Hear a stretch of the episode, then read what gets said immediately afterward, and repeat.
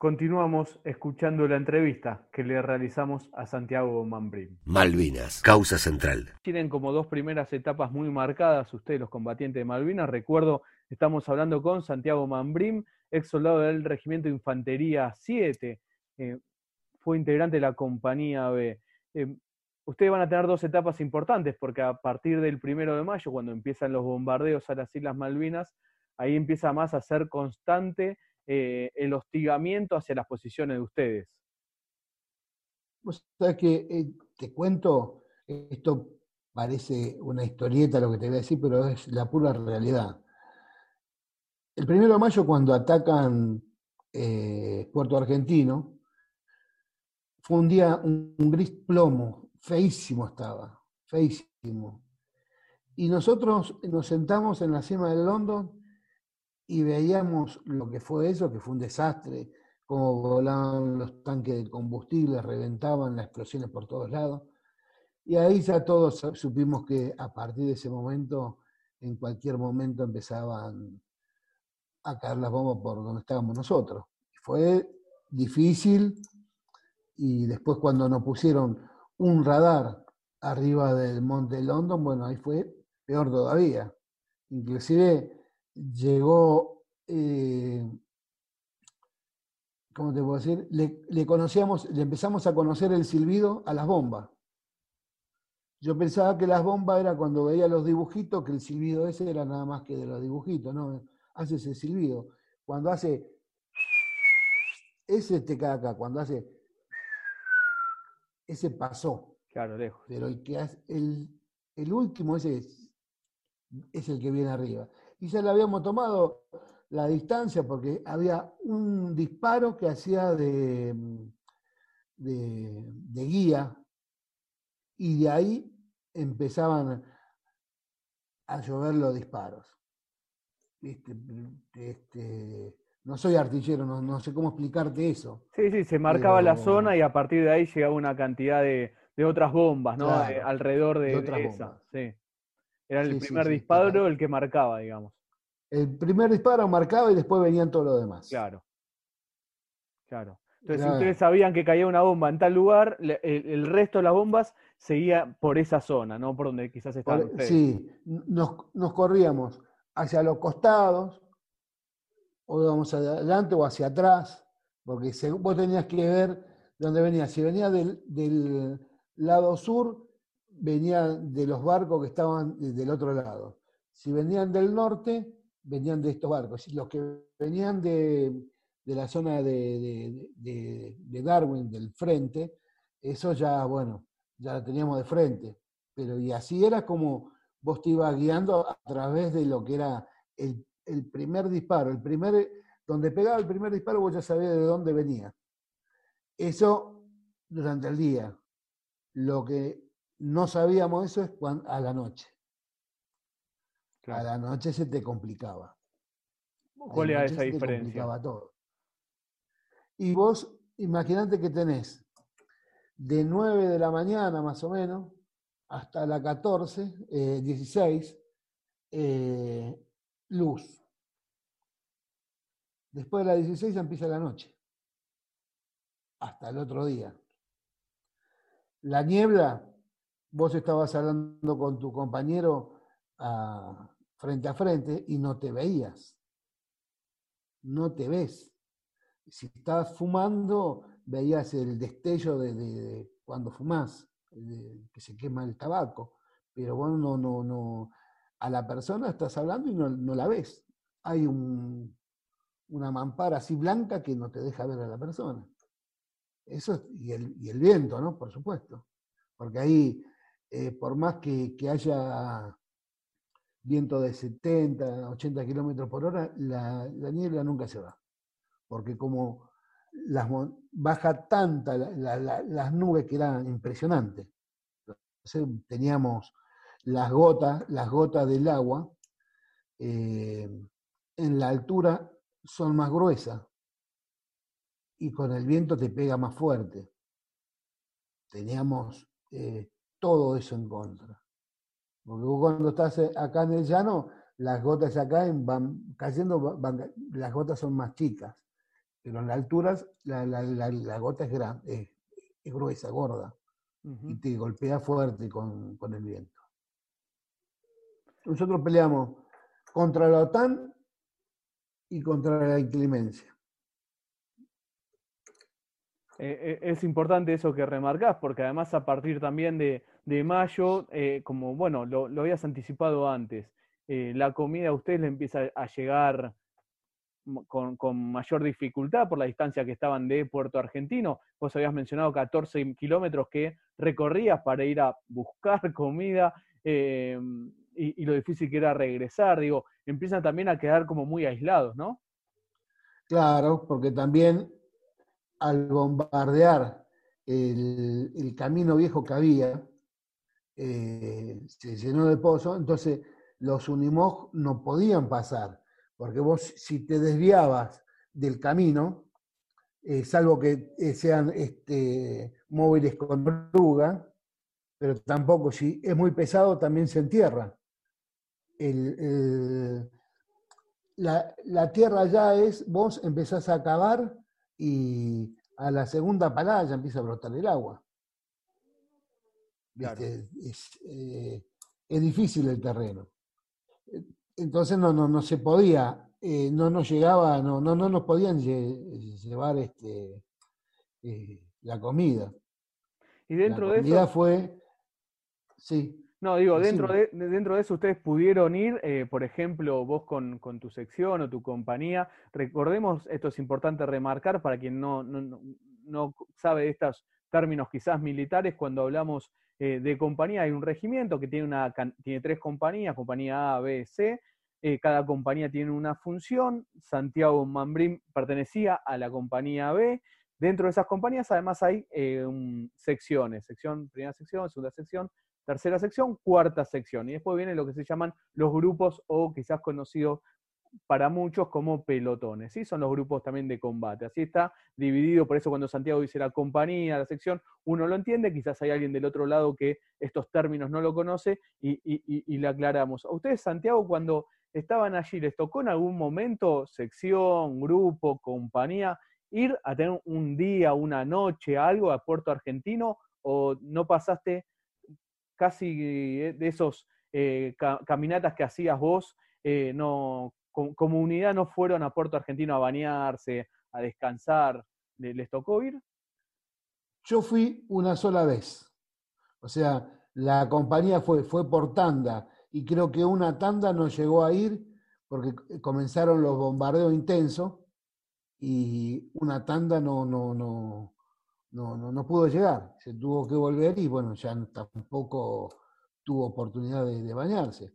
Después, eh, en los, eh, arriba del monte, las bombas hacían agujeros, vos imaginate, son bombas de 500 kilos el, hueco que hace.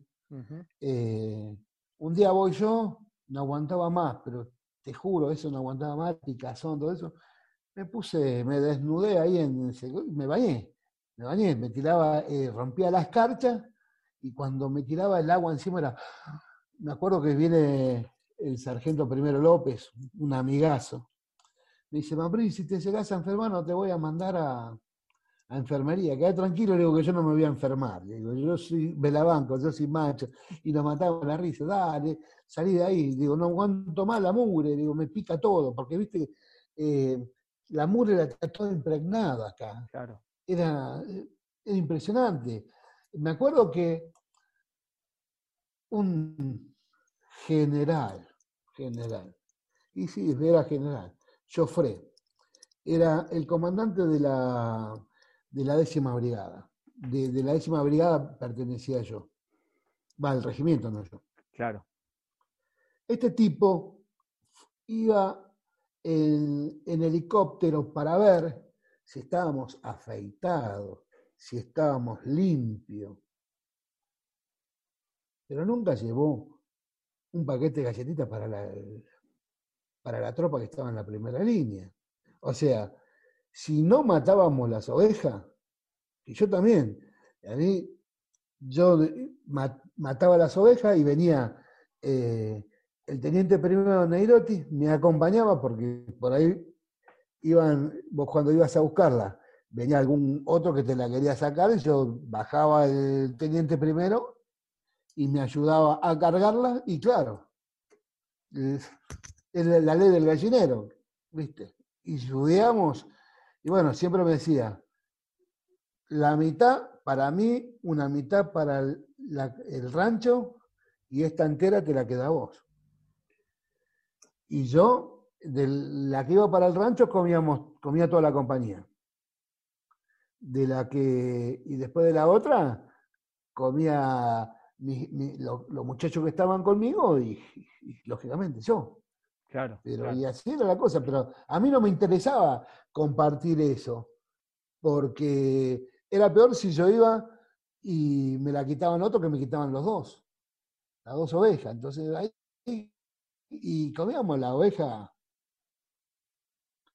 semicocida, no te creas que la comíamos. Sí. Viste, al lente, nada, era. Era por ahí la, sangre te chorreaba por acá, que te parecíamos Drácula. Pero bueno, el hambre, el hambre hace eso. Y lo comíamos. ¿Qué querés que te diga? Y, Santiago, ustedes van pasando recuerdos, estamos hablando con Santiago Mambrim, ex soldado del Regimiento de Infantería 7, estaba en la compañía B, destinado en Malvinas, en el Monte London. Em, y recién mencionábamos, bueno, esta, cómo era, cómo vivían ustedes en, Malvinas, esto que no, no pudieron ni siquiera ir a bañarse. Bueno, vos hiciste esto de, de, bañarte con el agua congelada ahí de Malvinas porque la mugre lógicamente no se aguantaba más, luego de conseguir una oveja para para poder alimentarse. Eh, y va a llegar primero de mayo, ya lo contamos, empiezan los bombardeos. 21 de mayo desembarcan los británicos. Y a partir de ahí empiezan a avanzar hacia Puerto Argentino. Em, ¿Ustedes se enfrentan directamente contra ellos cuando empieza el combate por el monte o ya tenían los días previos, cómo, cómo fueron? Sabíamos que había escaramuza en distintas zonas. Nuestro, nuestro combate fue, eh, comenzó el día 11, 11 de junio. Eh, la mañana del 11 de junio fue una mañana espectacular, una mañana primaveral, sol, sin viento, hermoso. Recuerdo que del lado norte entra Dossi Harrier bombardeando y ametrallando toda la zona. Bueno, ahí ya empezamos, así empezó la mañana del 11. Y bueno, así estuvimos, después los bombardeos, pues, eh, terminaba uno, empezaba otro, eh, un barco de un lado, otro barco de otro lado, después la artillería terrestre y así sucesivamente, hasta llegar la noche. En la noche, eh, yo siempre digo, le debo la vida al soldado Aldo Ferreira. No solamente yo, sino muchos. Este muchacho estaba de guardia, yo no sé si eh, en el, eh, el, radar, él estaba ahí cerca del radar y vio cuando ingresaban los ingleses. Se va hasta la posición de su jefe de sección, que era el sargento primero González, González estaba ahí. Este, entonces lo ve y dice que se, que se, que se resguarde, de, que tome posición. Eh, ¿Cómo se llama? Eh, Aldo fue hasta el fondo de la sección avisando a todos de que entraban los ingleses. En eso, el sargento Peñuelo González con el soldado Pujado y el soldado Báez arrojan bombas a la entrada de, eh, de los ingleses. Todos dicen que vienen entrando y agarraron el campo minado. No, el campo minado lo estaban pasando eh, como si fuera que estaban caminando por Florida. las bombas que explotan son las que eh, tiran estos muchachos. El sargento Pedro González, Pujado y Báez. Y después la MAG que estaba ahí, que fue una MAG que los, eh, cuando veas algo ahí de, por internet, eh, que hablan mucho los ingleses, esa MAG la manejaba el sargento Benito Abaca, también un tipo que se la jugó, se la jugó, pero yo te digo, yo, la, yo sinceramente estuve con hombres en el frente de batalla que dieron todo. Pero digo todo porque se la jugaron hasta lo último. Vos tenías que verlo al sargento primero Pisuco, hoy me das el valor al combate. Yo llego de, de, traer municiones, agarra el cascón de municiones, levanta la tapa, le dice al cabo principal Lama, que el cabo principal Lamas pertenece a la Infante Marina, de la Vicó, que estaban con las ametralladoras 12,7. Agarran el cajón de municiones y empiezan a avanzar hacia el frente, hasta donde ya estaba una parte ya estaba tomado por los ingleses. Las balas le pasaban por arriba de la cabeza, fueron y vinieron un par de veces. Eh, eh, estos dos hombres. Así que imagínate lo que yo te estoy contando. Claro. Eh, fue duro, fue duro. El sargento primero González, este que digo que arrajaron la, bomba, gritaba, tráiganme al principito, tráiganme a lo Beatle. No decía Beatles, ¿viste? Decía, tráiganme a lo Beatle. Pero no sabés. Eh, esto yo me acuerdo como si fuera ayer, ¿eh? porque esto, lo que yo te estoy contando es real. No estoy inventando absolutamente nada. Esto fue lo que sucedió. O sea, esta es mi guerra, mi vivencia. Porque yo también digo siempre lo mismo. Mi guerra no es la misma que la tuya o que la de mis demás compañeros. Porque el miedo, el cagazo, tenés el que te paraliza, el que te hace ir para atrás y el que te hace ir al frente. No hay valor. Yo creo que ahí no hay valor. Ahí es el temor de perder la vida y eso es lo que te hace ir al frente. ¿Viste? Eh, por eso yo no le llamo valor. Eh, o sea, quizás eh, esté equivocado en mi concepto, pero yo no lo llamo, no lo puedo llamar valor. Y además. No lo valor porque.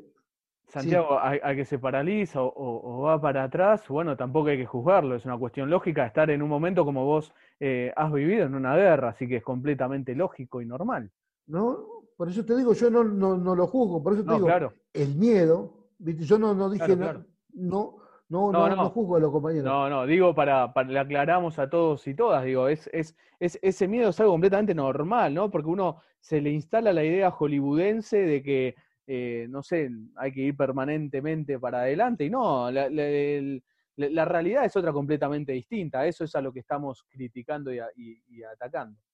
Por supuesto. Vos imaginate que eh, esta, gente, eh, ¿quién soy yo para decirle algo? Porque se quedó paralizado, porque se fue. Primero, si yo tampoco estaba capacitado como para decirle algo. Cada uno hizo lo que pudo. Y la pucha que hemos, que hemos hecho daño yo te puedo asegurar, yo el año pasado, el señor intendente municipal de Almirante Brown, el doctor Gajallares, me pagó eh, el pasaje para no solamente a mí, sino a tres compañeros. Yo tuve la suerte de volver y viajar en el segundo viaje, que fue el año pasado. Llegué a London. Hay una roca gigante donde ellos pusieron 23 eh, rosas donde, que esos son los que, los que murieron. Pero claro, nosotros contamos a todos nuestros muertos. Ellos cuentan a los británicos propiamente dicho, porque eh, todo lo que es de la colonia británica del Reino Unido no son, si no son propiamente de, Inglaterra, no, no. Claro, los burkas no los cuentan, claro. claro. Burkas no te cuenta, a los galeses tampoco, a los de eh, a, lo del otro país que conforman el Reino Unido, no lo cuentan con como caído. Y vos cuando llegás al Monte London, después te voy a mandar este, un video, Dale. Eh, que lo filmé, y vas a ver eh, las cruces que hay en el London. Los monolitos que hay en el London. O sea, todas cosas que ellos sí pueden dejar y que nosotros no podemos dejar nada. ¿viste? Y, y, ahí te vas a dar cuenta que no son 23 los que murieron. Por eso es cuando ellos dicen, nos dieron mucho trabajo y las bajas que no han causado. No son 23. Nosotros contamos a todos nuestros muertos, ellos no. Esa es la gran verdad también.